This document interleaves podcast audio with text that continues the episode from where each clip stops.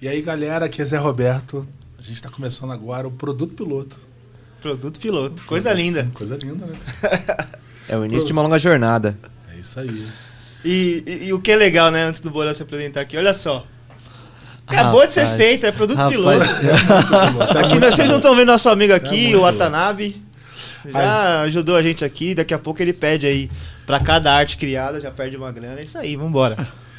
A gente tá começando hoje, agora, pilotando uma série, uma série de podcasts com, com o propósito de falar sobre produto. Falar de produto. Vamos discutir o assunto, vamos falar sobre como criar um produto, como escalar um produto, falar sobre essa coisa, sobre eh, tentar desmistificar esse negócio etéreo e aterrissar, falar um pouco das nossas experiências e tomar cerveja e se divertir. Mais Isso importante. É isso. Fala, Borel. Eu tô feliz pra caramba de estar aqui com vocês. Primeiro, estar na mesa aqui com vocês, né? Trocando uma ideia. Falar sobre esse assunto tão. Nosso dia a dia, né? É diferente, né, galera? Quando a gente fala de uma coisa que a gente. que a gente não. não, não vê, né? Que a gente não, não, não vive, né? É bem diferente. Eu sou o Wellington Borel, trabalho com inovação e tô aqui pra gente trocar bastante informações aqui sobre esse tema tão maravilhoso, né, Zé? É isso aí.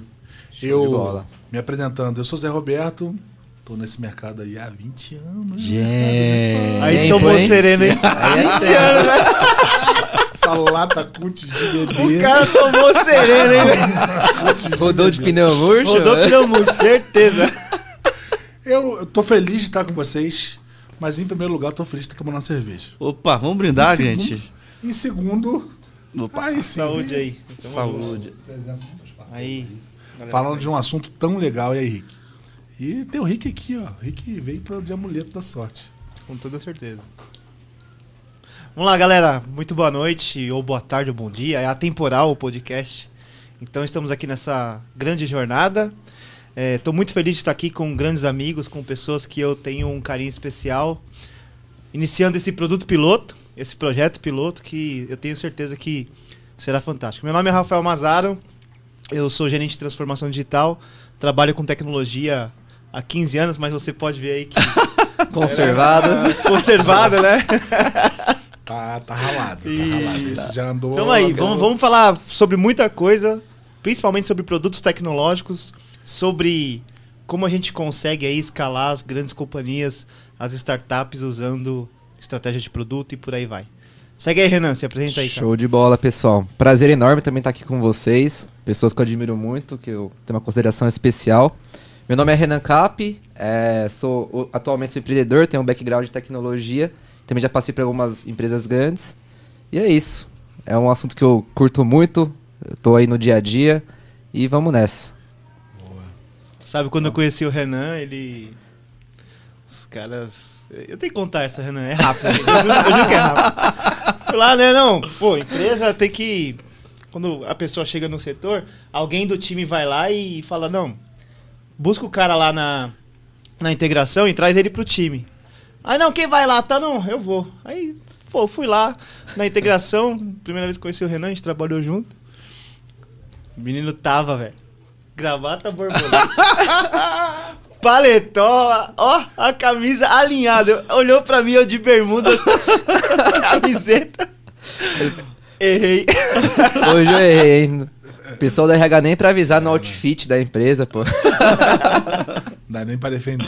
Mas já foi dá, época. Eu já trabalhei também. Eu tenho é, mais de 15 anos também no mercado. Eu fui da época que trabalhava com terno e gravata.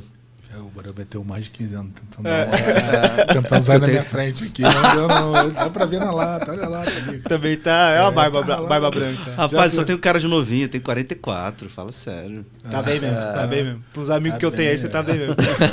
Parece 62, mas tá bem. Gente, nosso propósito aqui é falar de produto. Então é discutir produto sobre várias perspectivas, né?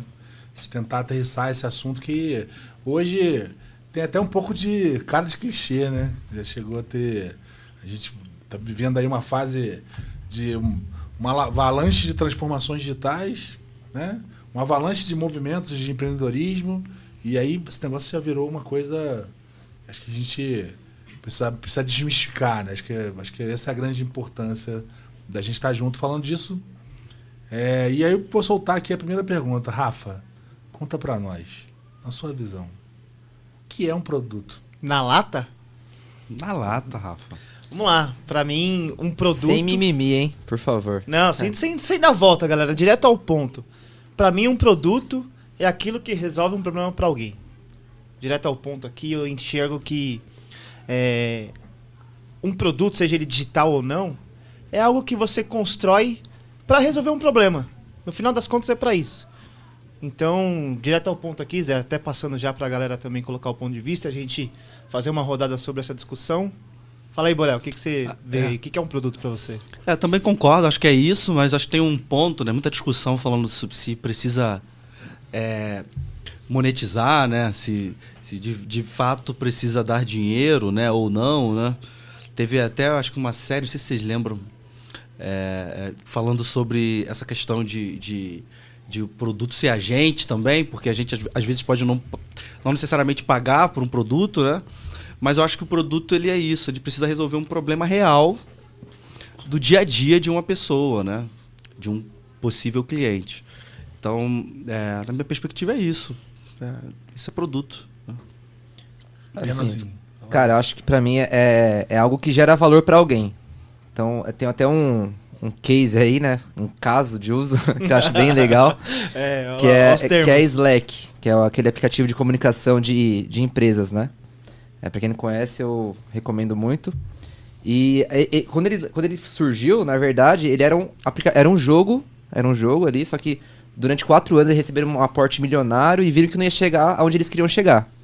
Só que aí, durante esses quatro anos que eles começaram a evoluir, eles viram que eles construíram dentro da- do, do próprio aplicativo, construíram uma ferramenta de comunicação que todo mundo era apaixonado pra caramba, usava muito. Eles falaram, caramba, a gente tem uma ferramenta aqui dentro de casa que a gente é apaixonado, que pra nós gera muito valor. Então, cara, por que a gente não pode vender, vender isso ou é, colocar isso pra fora do mercado? Então, o, o produto não surgiu com o propósito de monetizar, de ser milionário, né? Surgiu é, suprindo a dor de alguém que tava com aquela dor, né? Então, pra mim é isso, é gerar valor pra, pra, pra o que for.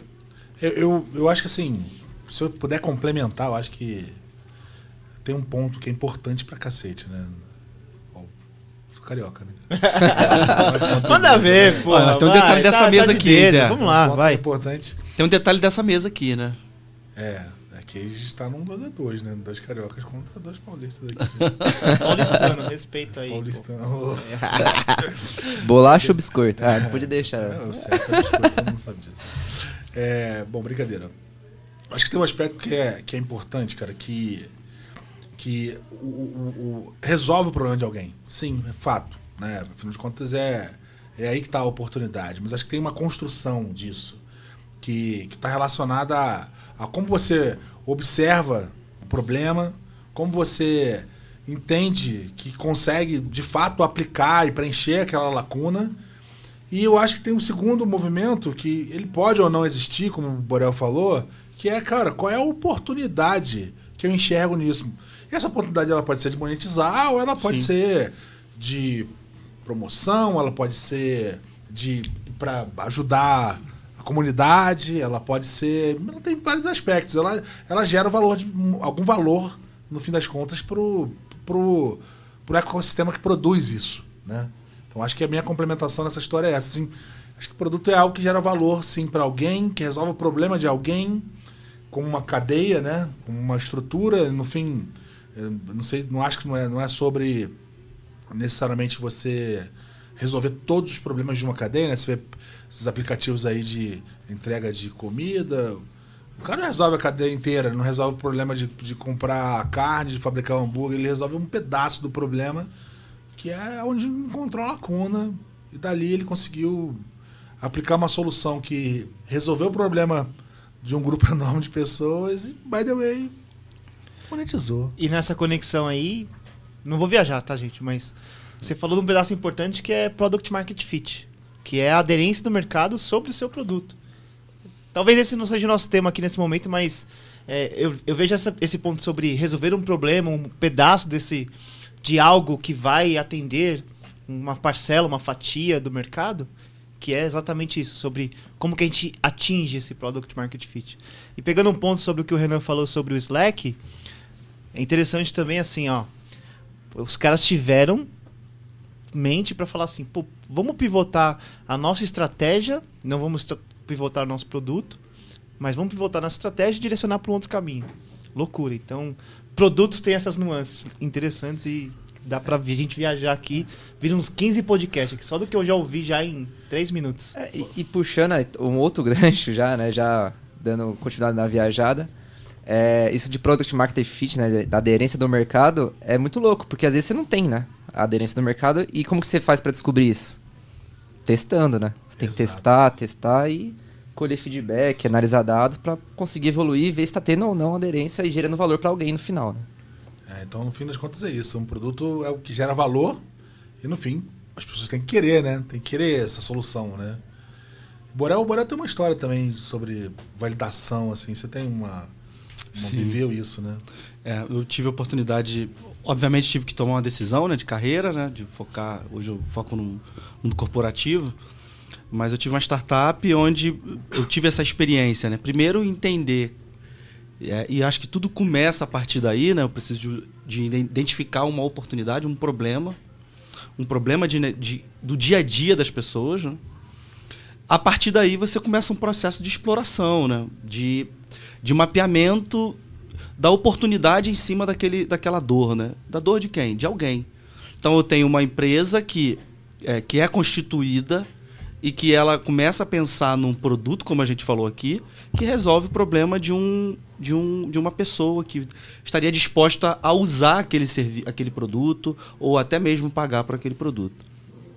Foi um tempo muito interessante é, é, nesse processo de construção, sabe, Zé? E fala um pouco do produto.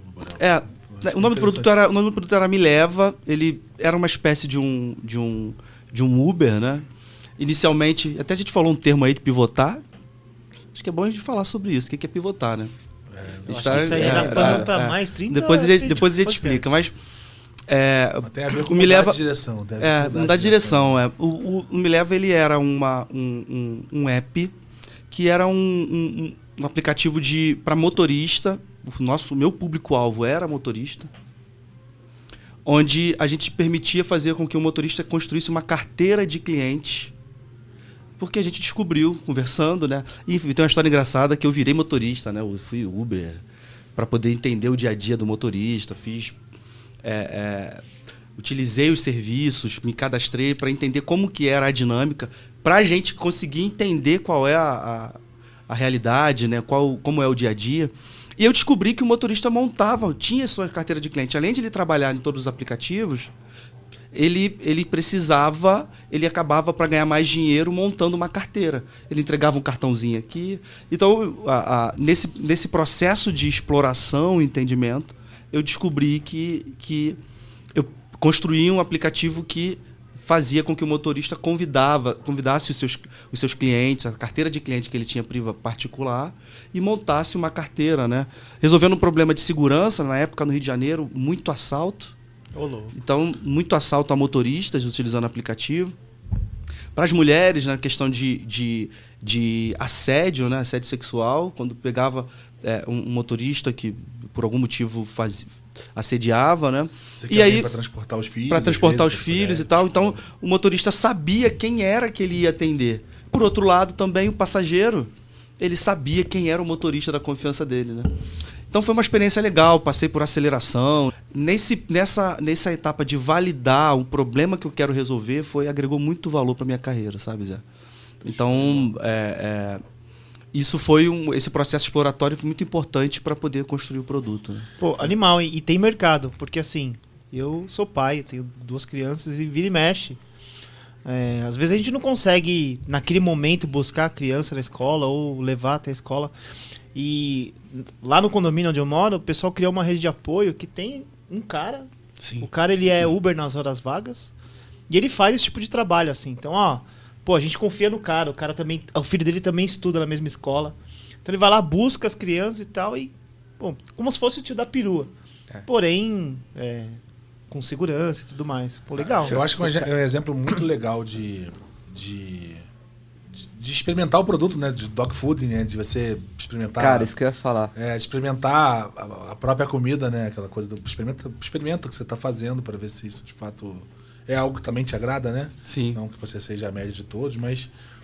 E eu, eu também acho legal a história que você tem de pivotar, né? Porque a mudança de direção que o produto acabou tendo, né? Que Você acompanhou, né, Zé? Você é, eu acompanhou acompanhei, então vou até me permitir falar para você, assim, pra você, falar um pouco mais.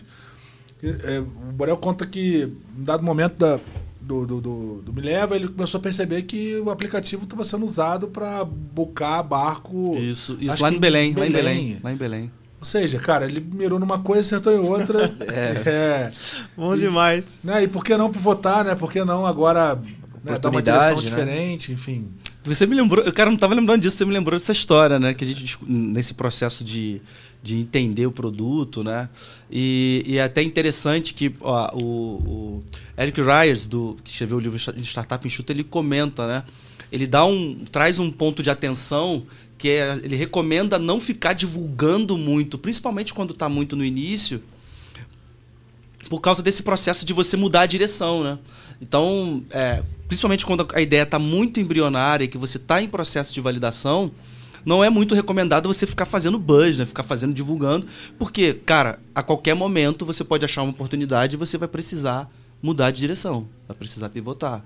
Então, é, não foi o caso porque não teve muita adesão, mas a gente descobriu que, que a gente tava, que tinham pessoas, é, é, é, donos de embarcações lá em Belém do Pará tem muito. Um dos sócios na ocasião mora, morava lá, até mora ainda até hoje.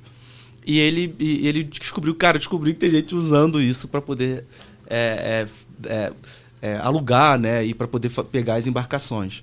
Mas isso é muito interessante esse processo de descobrir e por isso que é importante o quanto antes você começar a pegar aquele, aquilo que você está construindo e colocar na mão dos seus clientes, dos seus usuários. né? Cara, isso é muito bom, assim, é, como, eu, como eu disse, eu sou empreendedor, né, sou fundador de uma startup, e a gente passou muito por isso, inclusive nós estamos passando exatamente por isso. É, e, assim, até a primeira coisa que eu, que eu sou apaixonado é você colocar em movimento de uma forma barata e rápida, para você experimentar e ver, colher feedback. E a partir disso você vai enxergar outras oportunidades no mercado, que é exatamente o momento que a gente está passando agora. A gente já tem ma- mais de dois anos aí de sobrevivência, né? E a gente encontrou uma oportunidade e agora a gente está começando a validar de uma forma bem rápida e barata. Só que é aquela coisa de startup. né? Como a gente não tem uma base grande de, de clientes igual uma empresa grande tem. Opa, desculpa. Tem uma dificuldade de volume, né? Tem uma dificuldade de volume, então a gente está indo atrás de clientes para tentar validar aquela nossa hipótese que a- e aquela oportunidade de negócio que a gente está encontrando naquele momento. Deixa eu colocar uma pimenta na discussão nossa aqui. Vocês estão falando sobre validar rápido e barato. A gente está falando sobre um mundo. A gente está falando aqui muito sobre produtos movidos à tecnologia, certo? Sim. Somos aqui background tecnologia, a ideia é essa. Quando vocês falam barato, aonde que entra a tecnologia barata aí? Porque é difícil. Me conta aí. É porque tem, as pessoas acham que, que para você testar, você precisa desenvolver toda uma solução com uma arquitetura. né? Então, com uma arquitetura tecnológica e tal. Eu acho que aí tem uma, um- uma pitada da mesa, né? É. Acho que a pitada da mesa. Acho que o que tem da, de legal na combinação eh, de nós quatro aqui conversando que eu cuido de um time de engenharia numa startup, assim, escalada, enfim, a gente está num momento escala bem interessante, crescendo, IPO, etc. O Renan está numa, numa startup, ele Estágio co-founder inicial. de estágio inicial, aí está buscando um pre-seed. E vocês dois numa Big Corp, né? São perspectivas diferentes, mas eu, eu acho que tá, daí vale o gancho, né?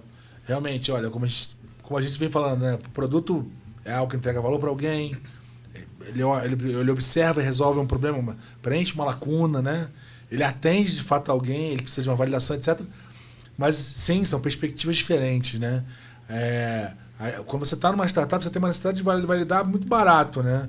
É, o, que- eu, o que eu costumo dizer é que às vezes você, quando está numa Big Corp, você não tem um problema de scale up, né? Você tem, você tem um monte de gente para validar o produto, para você colocar e validar o produto, né? Numa startup, não. Você precisa produzir algo que seja muito barato, você fazer rápido, você fazer, colocar isso na rua logo. E pra você ver isso acontecer, e talvez esse negócio numa Big, numa Big Corp fosse até potencializado. Eu vi, vi- trabalhando numa empresa de saúde, eu vivi muito disso, de ter a oportunidade de testar esse negócio, uma quantidade gigantesca de, de, de pessoas, etc. Eu acho que aí tem uma, tem uma, diver, uma, diver, uma, uma divergência, não, mas uma diferença, né? Que é, é a realidade do empreendedor num mercado de startup versus a realidade de um intraempreendedor dentro de um ecossistema, um aquário maior de uma Big Corp. Isso. Chegou no ponto que eu queria discutir, que é assim, ó. Olhando o cenário do Renan, o cenário que era a sua startup, Sim. isso que eu quero entender até pro pessoal que está ouvindo a gente, é importante. Quem está começando, quer lançar uma startup, ou até quem já está numa grande empresa, mas começando por uma startup, o que, que é validar barato, assim, quando vocês falam, ah, pô, testar rápido, testar barato, com pouca com pouco uso de tecnologia. Conta aí um pouco sobre a experiência de vocês. Aí depois eu trago um pouco da minha visão de Big Corp, sobre o que é barato pra gente. É, e por aí vai. Segue aí. Bom, no meu caso, né, a gente está validando um, um sistema para médicos, né? Então, a gente pensou, ah, vamos desenvolver essas, essas pequenas funcionalidades aqui para o médico, né? E aí, no, no bate-papo ali com o nosso cofundador também, que é meu sócio hoje de parte de tecnologia, a gente tava discutindo tal, e falou, cara, isso aí vai dar um trabalhinho, tal, vai levar ali um tempo para eu desenvolver junto com, com o pessoal de tecnologia. Aí eu falei, cara, vamos fazer o seguinte, vamos então primeiro fazer uma tela, um protótipo ali que você consiga é, clicar e, e, navegar de forma bem visual mesmo, sem desenvolver nada. E vamos pra rua, vamos sair pra rua. Igual o Borel fez no caso lá, para testar, fazer ter um pouco de empatia. Falei, vamos gerar ali um, um design, vamos levar para os médicos, eu sento do lado dele e tento pegar um pouco de empatia ali, dele utilizando. E gerar alguns insights para ver se faz sentido ou não que às vezes a gente pode estar muito enviesado Isso, você mesmo acha. colocando a mão na massa, fazendo ali. Perfeito. A gente foi lá, criou de, com custo total de zero reais. e agora a gente vai, vai sair pra rua para ir atrás de, de cliente, que é o nosso desafio agora. Isso, isso, é, isso é demais, assim, eu acho que é um baita exemplo, porque assim, nem, nem, bem, assim, nem bem é o céu, nem bem é o inferno, né? E eu, no caso, eu estou numa empresa de médio porte, né? Enfim, a gente está escalado, tem uma base boa. A gente tem clientes que estão mais próximos e esses clientes a gente consegue usar para validar os produtos que a gente tem, para validar as novas oportunidades, olhar para como que a gente preenche melhor, às vezes até como a gente blinda o nosso mercado, né? Isso é um, é um ponto que a gente se preocupa muito e tudo. E, cara, como que a gente faz? A gente é, implementa, assim, até, até, existe uma, a gente tem uma preocupação muito grande, como eu sou de uma empresa eu cuido do, do, do, time de tecnologia, sou CTO de um time de tecnologia de uma empresa de SaaS. Então, a escala para o produto. O que, que, é SaaS? Para a galera ouvir. SaaS é Software as a Service. Software, software entregue como serviço ou, ou adquirido como serviço. Você paga Legal. por mês, pelo um FII, pelo uso da plataforma, e você tem uma solução robusta e tudo que você pode usar para resolver o seu problema. No nosso caso, o chatbot, enfim, solução de comunicação, etc. É, a gente tem uma aproximação com esses clientes e a gente tem esse, grupo, um grupo de validação, e a gente também não faz grandes investimentos, não é zero reais, né? Não é algo. A gente pode fazer algo que seja um form muito simples para validar algo que seja bem simples, mas a gente, em N situações, a gente pega um grupo que está vivendo, que a gente identificou um comportamento A na, na, na, solução. Vou dar um exemplo aqui, olha.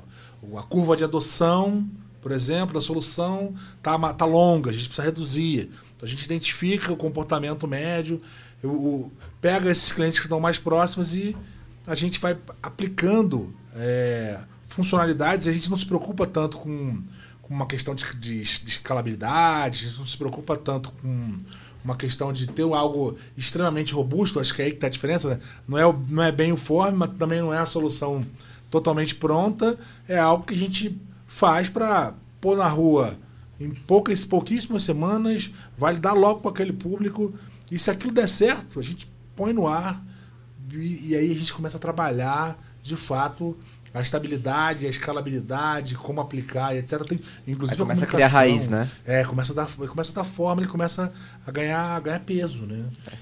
Eu e, vejo que a, a, grande diferença, linkando aqui, trazendo até para o meu mundo de Big Corp, tá, primeiro, quando eu olho para uma startup em estágio inicial, ela não tem nenhum legado e nenhuma preocupação sobre a sua base, porque ela está em estágio inicial.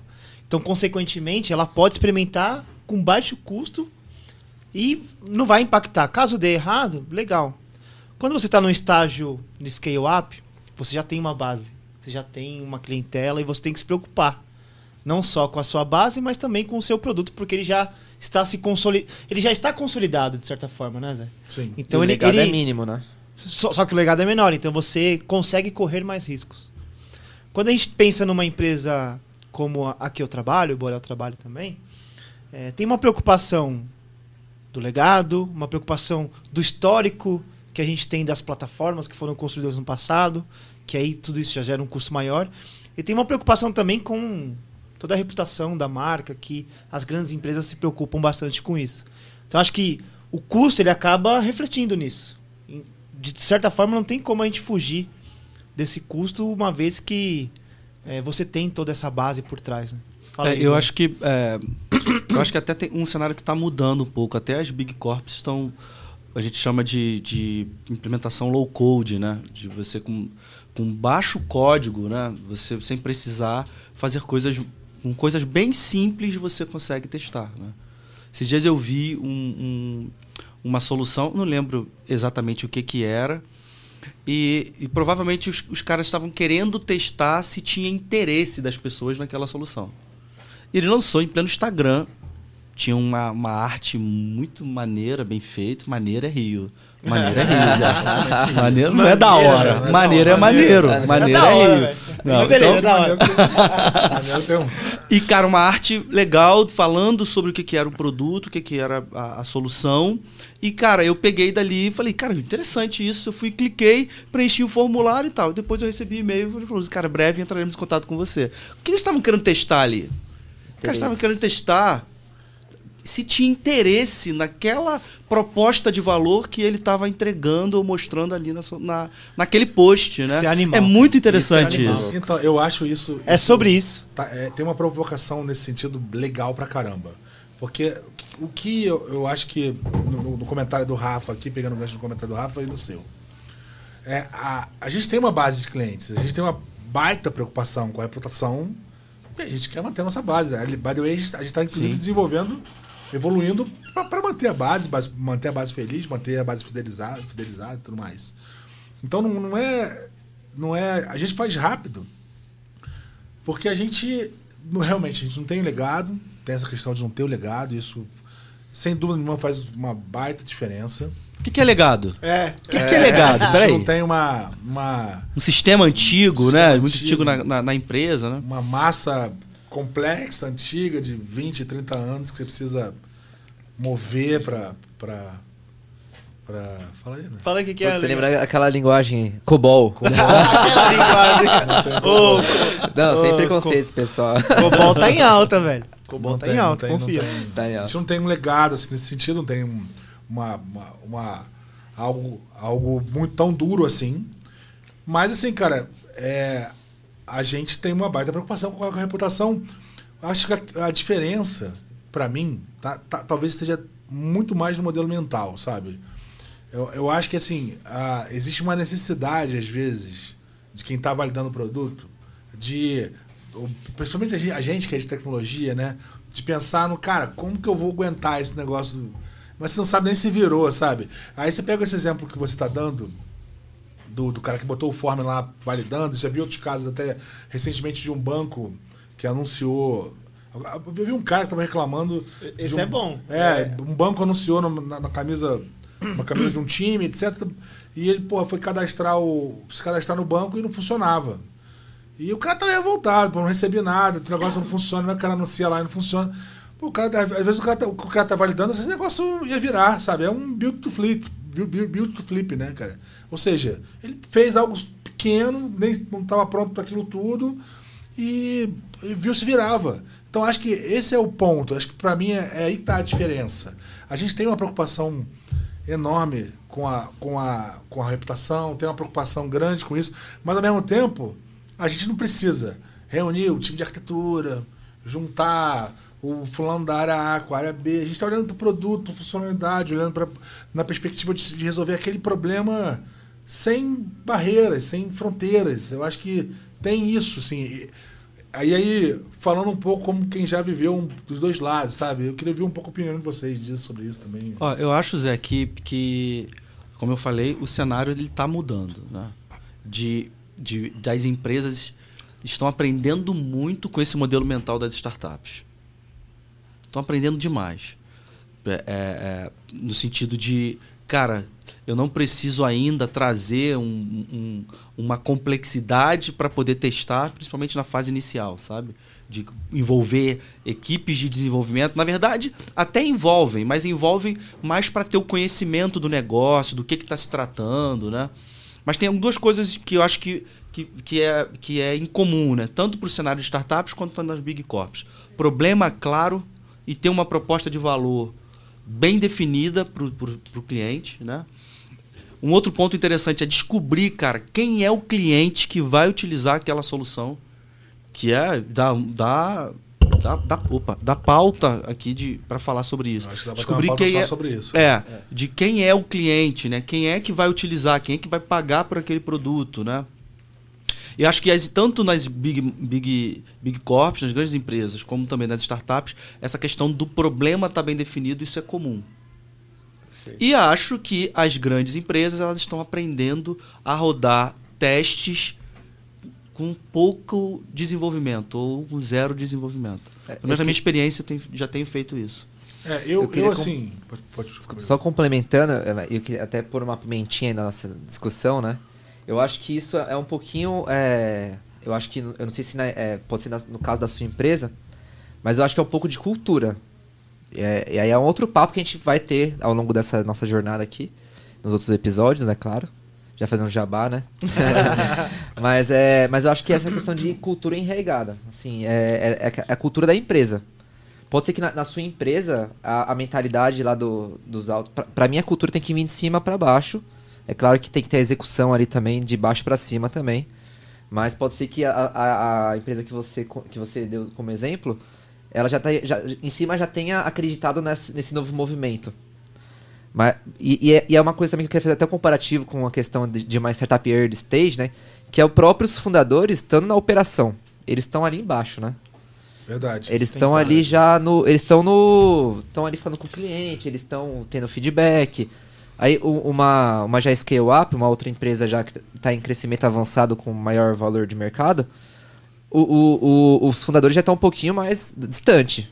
É, eu acho que tem uma, uma coisa que é que tem numa, numa empresa que é uma scale-up, ou que veio desse cenário de startup, que, que de fato eu concordo com o Borel que putz, as empresas estão estão remando, tá todo mundo se movendo num- num- numa direção de transformação, etc. Mas tem uma pegada que é de, cara, você já acredita que mudar é bom, sabe? Sim, se você você vem de um cenário que você teve- você chegou ali por transformação, né? Você chegou ali porque você mudou, mudou, mudou, você pivotou, pivotou, pivotou e uma hora você acertou.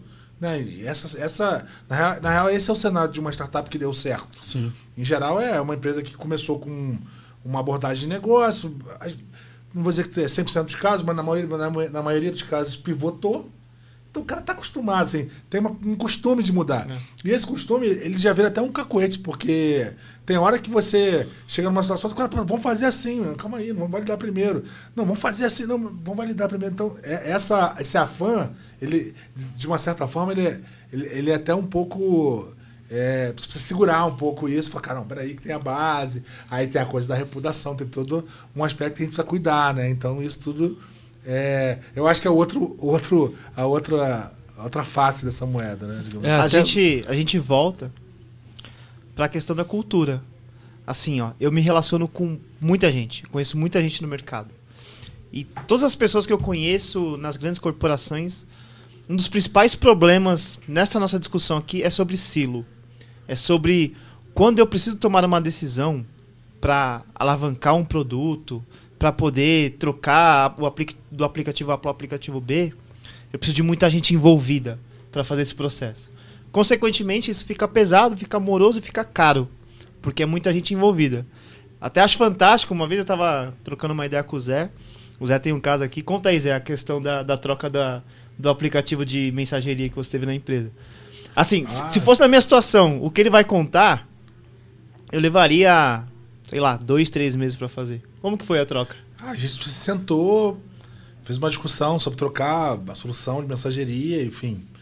Puta, tá validado, a gente já olhou os dados, o time, o time tá gostando, o pessoal, o pessoal assim, testou umas semanas, deu, deu adesão, ok, tá, então vamos trocar. Aí, pô, eu, eu vindo, né, eu também vindo de, de uma empresa, né, sete anos de uma empresa, de uma Big Corp, né, eu, cara, mas aí, vamos mudar? Vamos mudar, bora. E mudar quando? Amanhã. a gente mudou. E todo mundo ficou feliz. Ó, esse aí é um ponto. feliz, é um- né? isso, Zé, isso é um ponto da grande diferença desse- de fazer esses movimentos. É, é, isso você fez numa Big Corp, né? Não, isso eu fiz. Foi numa é, Big é, Corp ou, Foi numa, numa, numa. Med, numa- med. Tá. É, mas você é, na startup você tem mais facilidade para fazer esses movimentos. Não, né? é exatamente sobre isso. É. Porque assim, ó. é, o Cara, que a gente tá discutindo sobre por- produto. a gente validou por uma semana É isso. e sentou o time. Vamos mudar? Vamos. Vamos. Quando? São, ah, são 400 pessoas impactadas? É, mas o pessoal tá gostando. Então, amanhã. Amanhã. No dia seguinte, tô lá. Tá lá. Bloqueou, usa Bloqueou, nova. usa nova. Ô, Rafa, agora um- acho que é, volta lá no entendimento do problema. Né? Muitas vezes as pessoas têm preguiça ou não querem fazer esse dever de casa de mapear o impacto se você resolver aquele problema ali. Né? Então, quando você fala de proposta de valor, você criando um produto para resolver um problema de alguém, ele precisa olhar duas perspectivas. Uma perspectiva do benefício que você vai estar trazendo para aquele cliente que vai utilizar o teu produto e na perspectiva da empresa, qual é o impacto que aquilo vai trazer para o negócio. Então, essas variáveis, elas precisam ser colocadas na mesa, ser discutidas para poder tomar, tomar as decisões e saber, cara, porque tudo é uma questão de risco. É isso. Ó, aí, Zé, eu vou tomar a liberdade Nossa, aqui. cara, é. Eu, eu- vou tomar a liberdade aqui, porque esse assunto é o seguinte. Ele tá muito relacionado a como que nasce um produto. Como que a gente faz a concepção de um produto, como que a gente toma uma decisão sobre utilização daquele produto para resolver um problema. Até nesse caso aqui da mensageria. Pô, eu tenho a necessidade, eu tenho um problema dentro da empresa e eu preciso resolver isso. Como que nasce essa discussão aí? Queria ouvir um pouco de vocês aí. Fiquem à vontade. Eu queria iniciar esse papo, porque eu acho que é muito legal que você falou sobre risco e até também já é, conectando com o que você falou, né? Quando a gente lançou lá o nosso, o nosso MVP, né, o nosso produto mínimo para validar alguma coisa, foi justamente isso. Eu estava trabalhando numa empresa CLT, numa uma Big Corp, e a gente decidiu empreender. E a gente falou, meu, vamos lançar, mas vamos todo mundo continuar com o seu trabalho. Afinal de contas, a gente tem conta para pagar, tem que comer, né? Tem os nossos custos. Então a gente lançou o produto ali paralelo e a gente falou, vamos, vamos ver se vai dar resultado. A gente lançou uma coisa muito barata também, lançamos um site com um formulário e por trás a gente tinha uma conexão com o médico e no formulário a gente chamava no WhatsApp. Coisa muito básica, simples, custo beirando aos 10 reais, tô brincando. Mas é um custo produto, já tá- Mas é um produto pra gente validar uma, uma proposta de valor, uma geração de valor. E aí, é, a- aí a gente... O que foi? O que foi? Vai no lá. banheiro. Ah, cara. vai lá, vai lá. Vai no banheiro. Vai resolver, vai resolver. Vai no banheiro. Resolve seu O problema. cara tá sofrendo, velho. resolve seu O problema. cara tá sofrendo, velho. É, alguém já resolveu esse problema, cara. Tem ali uma solução legal pra caramba.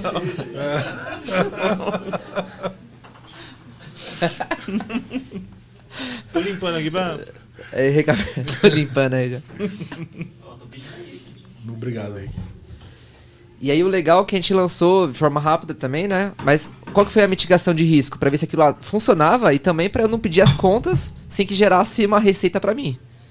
Então ele tinha o envolvido particularmente, mas é, no fim das contas é, é mitigar riscos, né?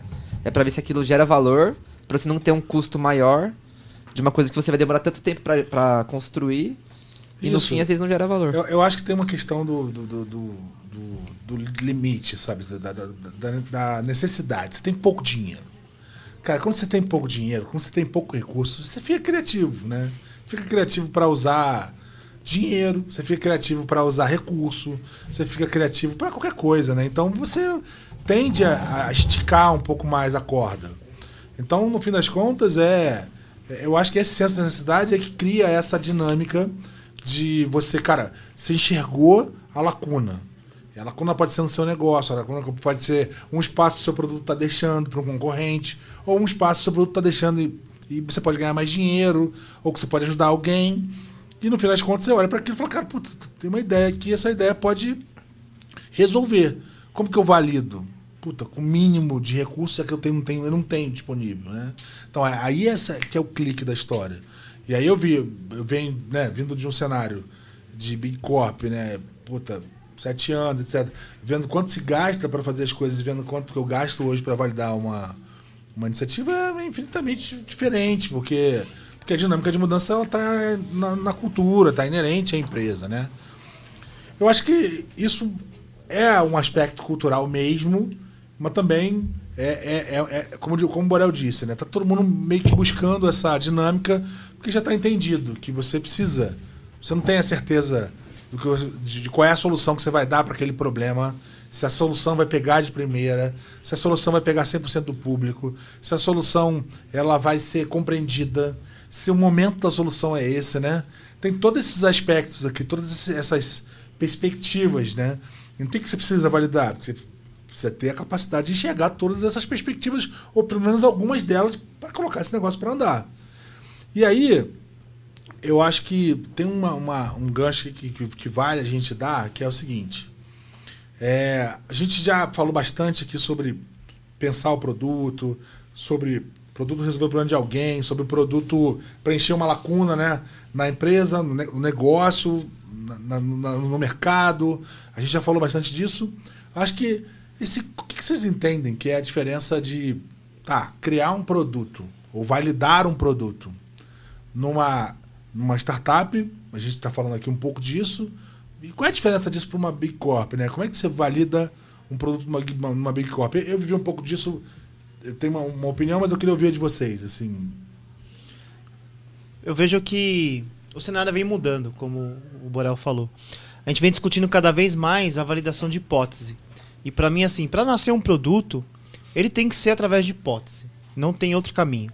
Não adianta você querer criar de largada uma solução mirabolante e começar a fazer o que a gente chama daquele baita projeto que eu vou construir algo enorme para colher frutos só daqui a um ano, dois anos, o que seja. Então, construir esse produto de forma incremental, com foco em valor, para mim é o caminho.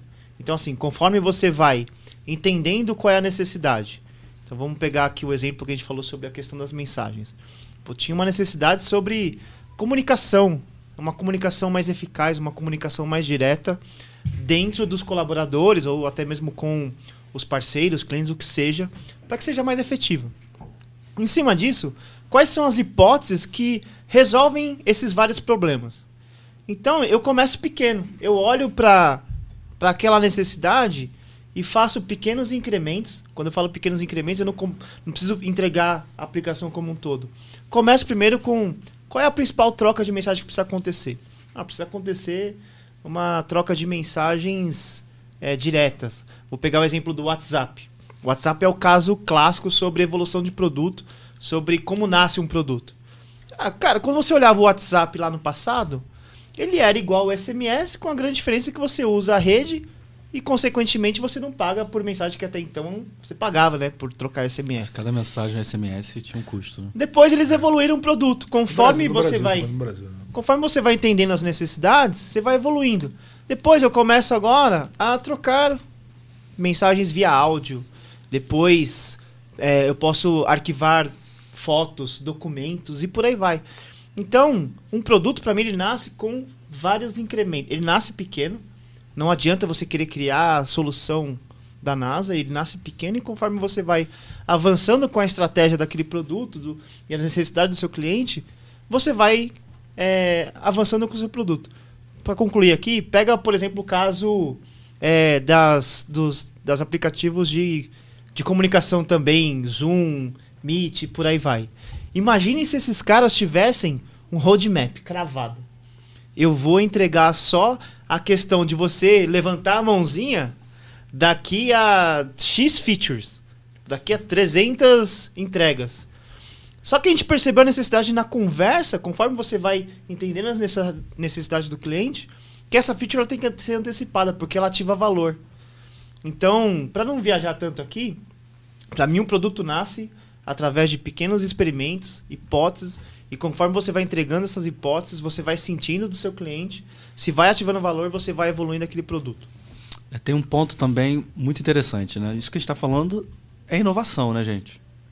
Então, dúvida. todo, o tempo todo. É inovação. Então, é, olhando para o cenário de, de, de os ambos, os amba, as ambas situações, né, seja para startup ou para big corp, precisa-se ter uma estratégia muito bem definida da empresa, né? por mais que seja ainda iniciante, a startup é bem iniciante. É, mas a grande diferença é que a startup são o sócio, o fundador, ele é o mesmo cara ali que vai mete a mão para fazer um código, ele que vai mas existe uma estratégia por trás daquilo ali. E que no cenário das startups, ele- eles tomam decisões mais rápidas, né? menos burocráticas. Já no cenário das big corps, tem todo um processo de eh, deliberação, né? de aprovação, né? para saber se aquilo que você está querendo construir ele está de acordo com a estratégia que a companhia está tá direcionando. Acho que é importante ter essa discussão para gente para saber para mirar aonde que é o esforço onde que eu coloco foco qual é como o Eric Rice fala qual é a meta que importa para eu validar aquele meu produto A métrica das métricas. Exato. Então então acho que é importante também pensar que o assunto é inovação precisa se ter uma estratégia clara né para de validação daquele produto saber aonde está e saber aonde qual, aonde vai chegar daqui a um, daqui a um tempo. É, a diferença talvez seja nesses nessas é, é, talvez burocracias, não sei se seria essa a melhor, melhor palavra, mas que tem da Processo. diferença da startup e também das grandes corporações. Eu, eu, eu acho que explorando um pouco do, das similaridades, né? Eu acho que se tem uma característica que é comum, né? Até, até é algo que que está na literatura, né?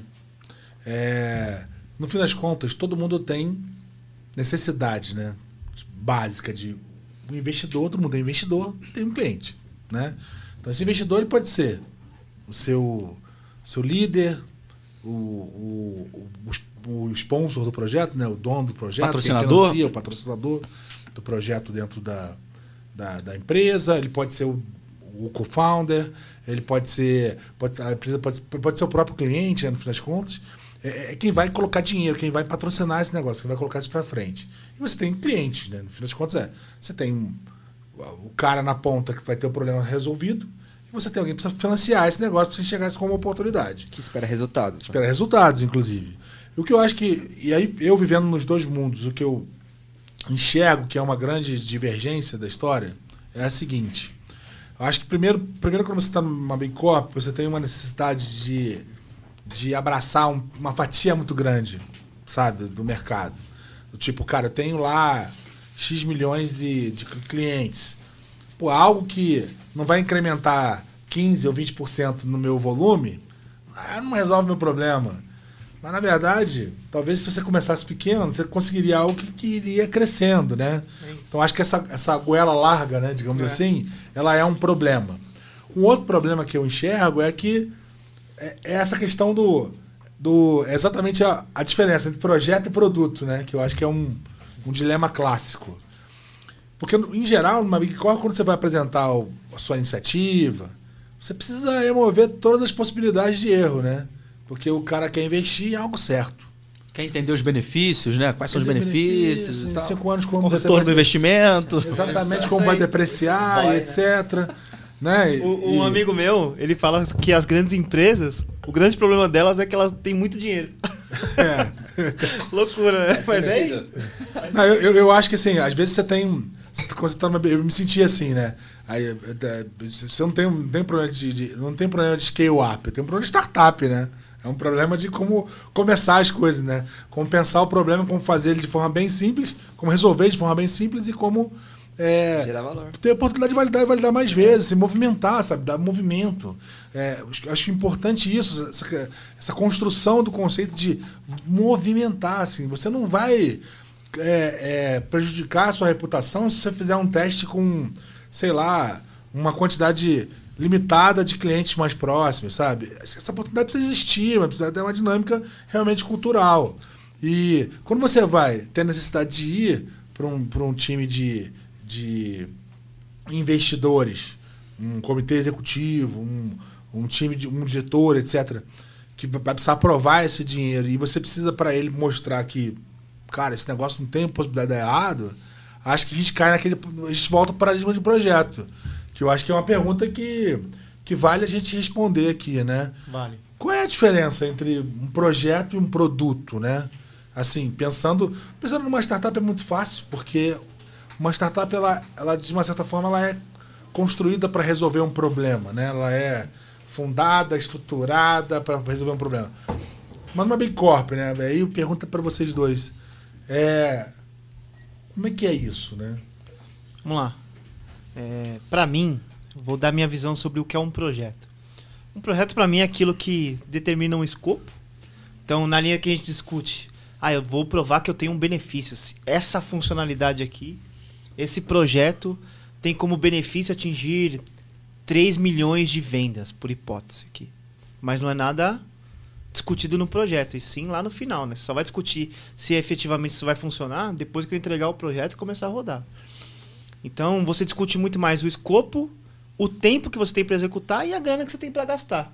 Tem dia para iniciar e dia para terminar, né? Isso. Quando eu discuto um produto, para mim eu tô o tempo todo discutindo sobre objetivos, sobre o quanto que é, as minhas ações impactam aqueles indicadores. Como, por exemplo, ao invés de eu discutir lá, na, lá no fim que eu entreguei 300 funcionalidades e dessas 300 funcionalidades eu entreguei o projeto e, e aí você sai comemorando. Quando você pensa em produto, consequentemente, você tem ali uma série de ações que serão executadas, assim como um projeto, porém, você mira nessas ações para atingir resultado o tempo todo. Então, a minha discussão ela não passa a ser mais sobre qual é a feature que eu vou entregar. Num produto, a minha discussão é o que, que eu preciso fazer para atingir 3 mil vidas. Ah, eu preciso construir a funcionalidade A. Mas eu não sei se vai dar certo. Então entrega ela, parcialmente, não precisa ser o supra-sumo. Analisa se essa funcionalidade impacta o negócio. Entrega o valor, todo. né? Entrega se valor. Entrega valor. Pô, entreguei aquela funcionalidade. Pô, ela não ativou valor. Beleza, cara, eu não vou evoluir ela. Eu vou para outra. O tempo todo. Que é o pivotar, né? É. Quando eu estou é, num projeto, é eu entrego tudo. Nossa, vou entregar a funcionalidade A, B, C, D, E. Você entregou tudo pacotão assim de coisa. Hum. Aí na hora que você entrega aquele pacotão, não, agora vamos ver se vale, se gera valor. Aí nisso você já gastou X milhões, levou dois anos e você não sabe se você atingiu o resultado do seu cliente. E nessa, dois anos, no mundo que a gente está hoje, imagina dois anos atrás que não tinha pandemia. Verdade. Então, assim, se você não mirar no seu produto o tempo todo, não faz sentido. Agora, como que eu convivo com os dois mundos? Para mim é, você tem um fluxo de valor, que é como você vai entregar valor para aquele cliente, Consequentemente, existem necessidades numa grande empresa. E aí, você, acho que tem uma coisa da métrica das métricas, né? Como você falou, você deu exemplo de vidas, né? Tem que ativar X mil vidas, né? Então, no fim, o que, que eu preciso fazer, né?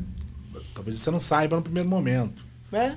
É, e, é o resultado. Né? E aí esses movimentos que você vai dando, esse ciclo de aprendizado vai mostrando, pô, tá crescendo, não tá. Esse movimento ele vai gerando essa, essa dinâmica, né, Borel? O que, que, você acha? É, eu acho que e também não tem a discussão do que é melhor ou pior, né? Eu acho que tem cenários de, de soluções que envolvem um risco maior faça muito mais sentido ser uma abordagem de produto. Né? Então, é, tem cenários que faz mais sentido ser modelo de projeto. Né? Então, tudo tem que ser balanceado, também conectando aquela questão do, em, em relação a risco. Quando a gente fala de produtos digitais, que e as coisas vêm mudando com muita, com muita rapidez, né? Então é importante você ter uma estrutura com que você consiga mudar de direção o mais rápido possível. Então a abordagem de produto possibilita você fazer isso. Né? Então a gente está. O que a gente está entendendo aqui, fazendo aqui a minha tradução, é Projeto é algo que tem início, meio e fim. Né? É algo que te compromissa com uma entrega, uma coisa determinada, estabelecida, etc. E o produto ele é algo movido a, a uma a, a, um indicador maior, a um movimento do ponteiro de resultado. Entrega é, de valor, né? É uma entrega de valor mais clara, né? Que, que, que é essa coisa do movimentar o ponteiro, né? Que no final das contas não é sobre entregar 10 features, é como, como o Mary Kagan fala, né? não importa quantas features você entrega, o que importa é que problemas você resolve. Acho que no fim das contas é isso, é, puta, você no fim, um projeto, né, como a gente está conversando, um projeto entrega algo, né? Um produto ele movimenta algo, né? E movimenta algo no sentido de se o meu propósito é fazer uma aquisição de 200 mil clientes, ou chegar a um bilhão de clientes, se eu cheguei na metade, eu estou na metade do, do, propósito do produto e ele continua se movimentando e ajustando o que é necessário para atingir esse objetivo ou a métrica das métricas. É né? Que nem sempre a métrica, da, a métrica das métricas é quantitativa, ela pode ser. Eu queria ouvir o Renanzinho, porque ele também viveu os dois mundos aí, um cara que foi para o Vale do Silício, foi entender como funcionavam as big corps tecnológicas, voltou, trabalhava numa big corp, continuou numa big corp, depois fundou aí o seu projeto. Conta aí, o que, que você tem de visão assim sobre essa visão, essa questão do projeto versus produto, assim, qual é a realidade para você? Se for que eu fundei meu projeto, aí complicou, pô. É, o seu projeto. A gente fundou o nosso produto, pô. Aí... ah, já pior. Mas é um ah, piloto ou não? É um produto piloto. Houve uma mágoa, houve uma mágoa. Associou ele a um projeto. É, se, se fosse colocar um meme, não, nada do contra. Do, do... É, senti pelo no coração nessa frase. No coração, né? Ô, louco, chamando meu Dá mais uma, dá, vamos dar um, dar um brinde aqui. Opa. Fundou o o produto. O produto digital. Que resolve um problema. Perfeito. Mas eu concordo muito com o Borel que cada situação tem a sua necessidade e cada modelo de trabalho funciona para aquela realidade. Por exemplo, não adianta nada você ter um produto para uma construção de uma casa. A construção de uma casa tem começo, meio e fim. Você, você vai ter que partir daquelas etapas. Você, vai, você não vai construir a casa pelo telhado, você vai construir ela por baixo, pela fundação, vai fazer a aterrissagem do, do chão. Então, para mim, depende de cada cenário. Então começa por esse ponto. Mas quando a gente está falando de, de, coisas digitais, eu acho que a questão de produtizar as coisas, de você começar pequeno e validar, porque a gente também tem que levar em consideração aquela questão de a mão de obra de tecnologia também é cara, né? Então a gente evita gastar tecnologia porque ela é cara, não tem como, é cara. Então a gente tenta mitigar riscos, que é o que você também comentou, mitigar os riscos para que a gente consiga é, validar o mais rápido possível, de forma mais barata, para que a gente consiga crescer exponencial. Então, para mim, é projeto e produto é, é, uma, é um gráfico, né? É de timing, tempo e valor. Então, o, o, o, o, o projeto, para você gerar valor, você vai reto, reto, reto, reto, gera valor só no final. O, o produto não. O produto você vai começar a gerar valor aqui já no comecinho já. Vou, vou polemizar a sua concordância ah, é uma aposta então. de longo prazo. É, eu, eu, quero polemizar aqui. A questão da casa. É só pra gente não. Eu sei que nosso podcast aqui, o foco é produto digital, mas assim, ó. Vamos lá. Você falou que só gera valor no final o projeto ali da casa, né? Agora pense o seguinte: se eu tenho a necessidade de morar numa casa própria, não tenho mais para onde. Imagina o seguinte: eu tenho uma casa que eu moro de aluguel. Aí eu comprei uma casa. O meu aluguel tá acabando. Aí eu tenho a casa, a casa ela tá em evolução, só que ela já fez a fundamentação, eu já tenho o piso rústico, eu já tenho onde dormir. Para mim não ativa valor, por exemplo, eu já não poderia tratar isso como um produto em que eu moro e conforme vai evoluindo a casa, eu tô ali. Então. Sim, Rafa. Depende. Sim, Rafa. Mas depende. Sim, Rafa. Deixa eu exemplo, né? sim. Depende. Não, é só pra pode, criar Pode, pode sim, Rafael. Tá bom, obrigado. Achei que eu não podia dormir no rústico ali. Eu achei que eu tinha que esperar colocar o, o laminado, a caminha. Eu achei que eu não podia dormir no colchão. É, Você pode. pode. Dormir, é. é. porque, no fim, a coisa toda não é tão tangível assim, né? Essa coisa do. do o saco. O, é, o projeto ele é, ele é uma aposta né, de longo prazo, né, né, longo prazo, médio, longo prazo, em que você imagina que as variáveis vão, no final de tudo, vão, vão permanecer as mesmas e a gente já sabe hoje, tá claro que o mundo ele é muito volátil, né?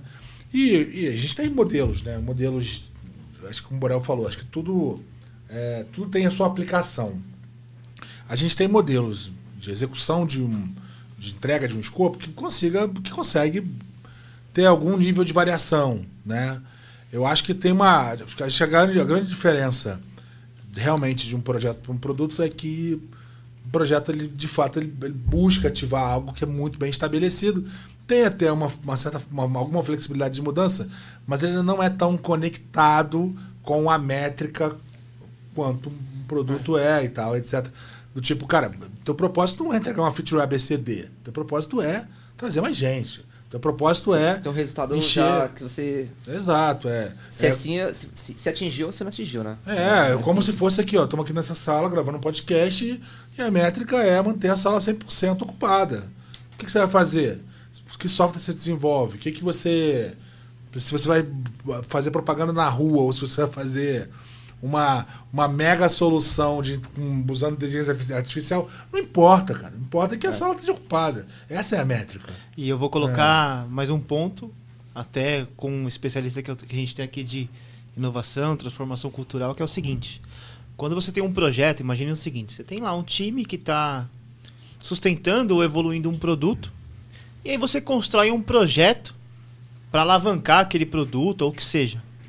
Aí você constrói um novo time para aquilo. Você coloca lá um time com novas pessoas, com novas capacidades, e aquele time ali pega aquele escopo, começo, meio e fim, 300 funcionalidades, fechado, executa aquele escopo como um todo, leva um ano. Aí o que acontece depois de um ano? Aquela galera que tá ali sai pro bar para comemorar, entreguei o projeto, pega aquele, aquela construção, entrega pra galera que tava lá ralando, e aí uns comemoram e os outros sofrem. Por quê? Nessa discussão, se eu não aproximo esses times, o que, que vai acontecer? Um silo absurdo, uma questão de absorção sobre o conhecimento, consequentemente isso se perde, você gera mais custo no futuro, porque você tem uma galera que não conhecia daquilo que foi construído no projeto, e você gera um baita problema dentro do seu time atual. A famosa Deixa eu- passagem ah, de conhecimento. É, fala aí, deixa fala aí, eu, não, Borel, não, eu quero fazer uma pergunta esse- aqui, esse Zé. é- Perguntar pra você, Zé. O que, que é polêmico. silo, Zé? O que, que é silo? Silo é algo que é isolado. Eu, eu acho que, inclusive, essa, essa questão do termo silo, ela abre espaço para o nosso próximo episódio. é, que, que, em que a gente vai começar a discutir sobre a escala do produto, sobre a conexão dessa, do conceito, né? Do, a gente tem um. É, resumindo um pouco do que a gente falou aqui, né? A gente falou que um produto ele precisa, ele precisa gerar valor para alguém. A gente falou que, em geral, ele, ele, é ideal que ele ocupe uma lacuna. é, Ele é uma oportunidade de ocupar um espaço, de resolver um problema, de gerar. pequeno. Ele está vinculado, pequeno, né? Não, não necessariamente resolver a cadeia inteira, né? Como o caso do- dos aplicativos de entrega de, de refeição. É, ele, ele é uma oportunidade de você, de você gerar algum valor monetário para a sociedade, enfim, para o planeta, enfim, ele é uma oportunidade de se gerar valor, né? E a gente falou bastante também sobre a diferença de, de se criar um produto, se pensar um produto dentro de uma, uma Big Corp versus uma startup. Eu acho que isso é uma discussão interessante. Acho que agora vem a cola, né? Acho que o próximo episódio acho que vale isso, né? Que é como que a gente, a partir do momento que a gente tem a ideia, e como dizem, né? Uma ideia, uma ideia é, não vale nada se você não, se ela não for bem executada, se ela não for executada, né? Ideia boa é ideia posta em prática, né? Porque no fim das contas ela vai para um, pra um consciente coletivo e alguém acaba sempre fazendo a sua ideia. Você fala, pô, sempre pensei aquele negócio, mas nunca fiz, alguém faz. É, então, no fim das contas, é, essa é a discussão e agora vem a questão da cola, né? Como é que a gente cola da forma, né? Bota esse produto para andar e dá vida para ele, né? Coloca ele para ganhar, para ver, ver a luz do dia, né? Acho que essa é a discussão. E, e aí, puxando o gancho da questão do silo, não vou deixar aberto essa explicação, eu acho que isso é um aspecto, silo é uma, uma segregação, né? Uma, acho que no contexto de corporativo, no contexto de uma estrutura de, de, de negócio, ele é algo que é fechado, que armazena, guarda alguma coisa, né? Sistema feudal, né? É, é, não sei se meio feudal, mas é, guarda alguma coisa, né? E aí, eu acho que esse, no fim das contas, eu acho que e eu vou deixar isso aberto. Essa, essa é a minha, é a minha pergunta para o próximo episódio. Acho que cada um pode deixar a sua aqui, né? A minha pergunta é, é- é- ele é uma, uma, uma coisa que nu- numa Big Corp está muito relacionado ao problema dos organogramas, né? Quando a gente está numa startup, a gente está olhando para o cliente e, diferente de um projeto, diferente de ter milhões de áreas, etc., a gente tem uma, um objetivo só, né? Tá todo mundo ali trabalhando pelo cliente e você tem todas as capacidades reunidas num time só, olhando para o cliente, movendo aquele indicador, né? E aí, o problema do organograma, na minha visão, eu acho que é uma coisa que a gente precisa explorar, é que, cara, em geral, em geral, você não faz um software com uma área só, com um time só, mesmo sendo dentro de uma Big Corp, você precisa de construção lateral, de relacionamento lateral. E quando você tem esses silos, né?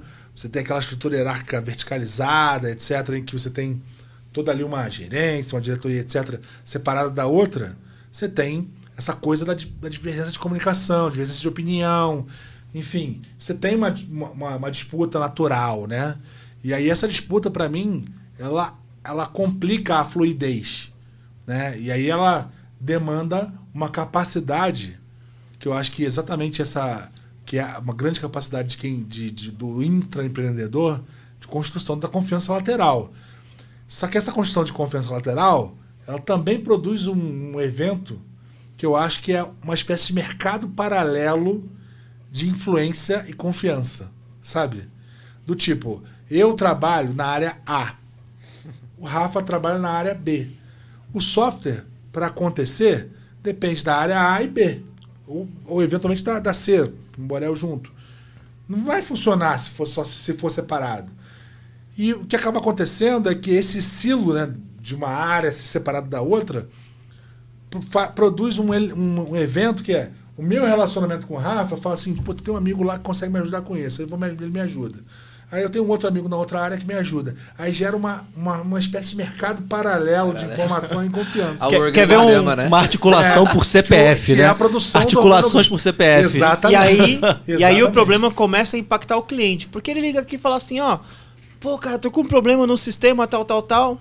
Não, calma aí, que esse problema aqui não é não, é lá com o fulano da área é, A.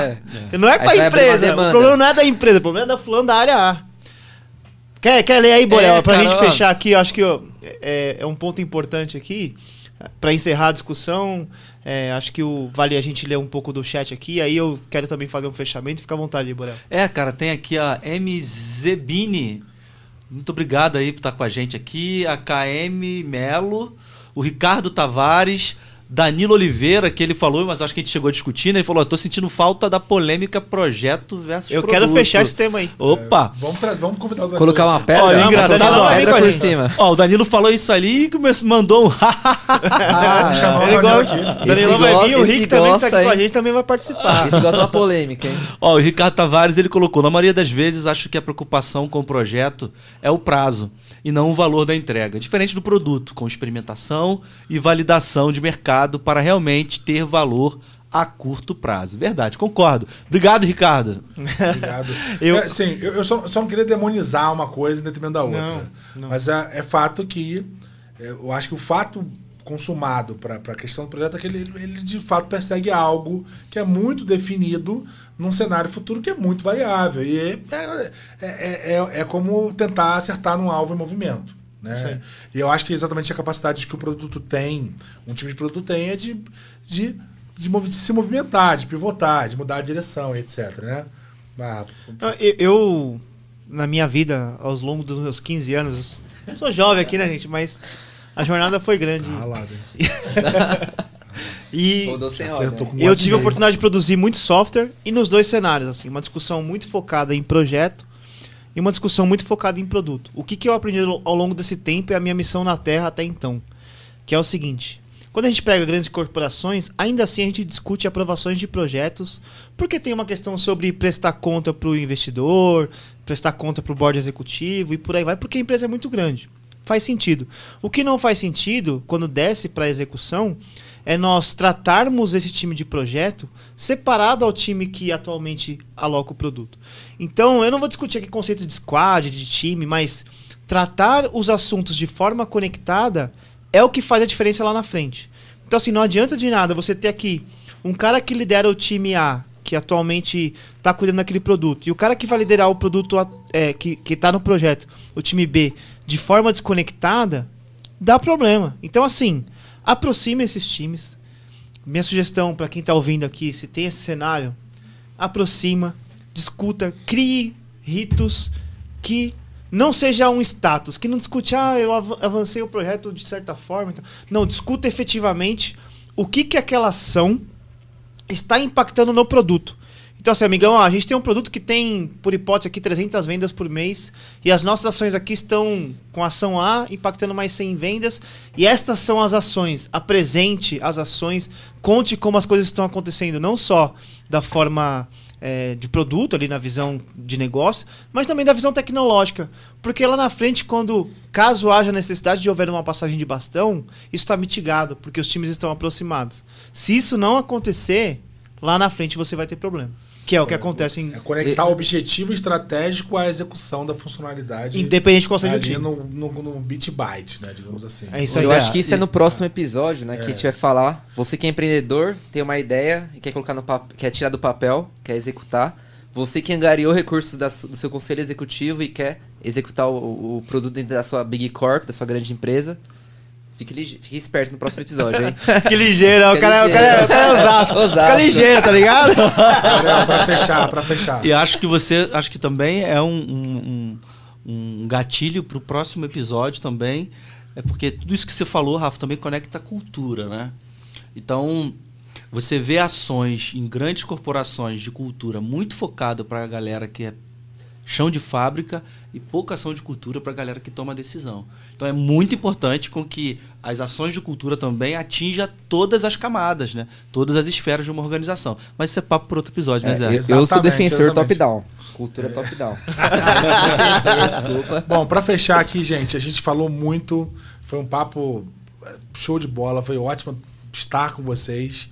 A gente falou muito aqui sobre produto precisa resolver o problema de alguém. Ele tem, ele é uma oportunidade. O problema é uma oportunidade. Eu acho que tem uma questão, inclusive, de desenvolver a paixão por resolver problemas. Acho que isso está na, na raiz de quem produz, de quem entrega produto, a paixão por resolver problemas. Tem uma questão aqui sobre, puta, produto não é um projeto, ele não é algo que tem início, meio e fim, ele é algo que você precisa que ele precisa, ele tá mirando num alvo que de fato é móvel, reconhece que esse alvo é móvel e está disponível para mudar de direção, algo que um projeto, enfim, mira num alvo tá sempre tentando mirar no alvo em movimento, né? E, e, eu- e a gente falou aqui um pouco sobre a questão de constituição e validação do produto barato, colocar logo, movimentar. A gente precisa dar movimento, né? Movimentar logo, entender logo se essa, se essa ação ela gera de fato o resultado que a gente está esperando, que é uma aquisição de cliente, que é, é, é eventualmente a fidelização, o aumento da avaliação, enfim, não importa o que Resultado. seja, o resultado no fim, a conexão da estratégia com a execução. Essa é, uma, é a dinâmica da coisa, né? E para você que está buscando estruturar seu time, para você que está buscando estruturar sua startup, no próximo episódio a gente vai falar bastante sobre como colar esse conceito do desenho do produto com o time, como botar a sua ideia para andar, para ver a luz do dia. É disso que a gente vai falar no próximo episódio. Obrigado, Fica gente. ligeiro. Fica ligeiro. Ó, eu quero agradecer aqui, cara. Sensacional esse bate-papo. Como que a gente encontra nas redes sociais? Fala aí, Borel. Opa, vamos lá, gente. No Link- LinkedIn, você vai colocar lá o Wellington Borel, você vai achar o Wellington Borel. E também no Instagram. Então fiquem à vontade, pode conectar lá. Rafa, obrigado, Zé. Obrigado. Soquinho. Borel. Soquinho, soquinho, Renan. Boa. Soquinho, Rafa. Uma lenda, uma lenda. Essa é lenda, essa é lenda, essa é lenda. Um abraço, gente. Fala aí, King, como que a gente encontra aí? LinkedIn, Renan Cap com dois P's. Instagram, mesma coisa. Uma lenda, eu queria ter conseguido. O meu LinkedIn é Rafael Mazaro e o meu Instagram é Mazaro Rafael. O meu, meu LinkedIn é José Roberto Oliveira. É. Meu Instagram não sei. Depois eu vejo isso. No próximo episódio eu falo sobre isso. É, obrigado, gente. Queria agradecer aqui o pessoal da Voz e Conteúdo, Voz que Conteúdo. ofereceu uma estrutura maravilhosa pra gente. Verdade. Aqui no Bar Chess, em Isso São aí, Paulo. Tia Café, Café, Tia São Café. Paulo. É, cara, essa galera tá oferecendo uma oportunidade para quem para quem quer ter acesso a produzir um podcast, para quem nunca produziu como nós aqui, estamos fazendo pela primeira vez o nosso piloto. Esses caras oferecem um ambiente acolhedor, um ambiente que que te dá muita Cerveja é boa, Zé? confiança É E a cerveja. cerveja é maravilhosa. cerveja é maravilhosa. É sobre Obrigado. isso, gente. Acho que o grande ponto aqui pra gente é, além de ter um conteúdo de qualidade, até fala, a gente tava brincando com, com o nosso amigo Watanabe aqui, que, cara, o cara tá fazendo um MBA é só de consumir o conteúdo que tem aqui e, de fato, o grande ponto aqui pra gente é, além de encontrar os amigos e discutir sobre temas que a gente gosta, Se divertir. essa resenha aqui, tomar uma cerveja num ambiente muito bom, Tchê Café, voz e conteúdo, podcast no bar. Vem curtir aqui com a gente, Aí, que o é Watanabe demais. é Show lenda. de bola. A lenda. Valeu, pessoal. A lenda. Obrigado. Obrigado. Valeu. Até a próxima. Até a próxima, gente.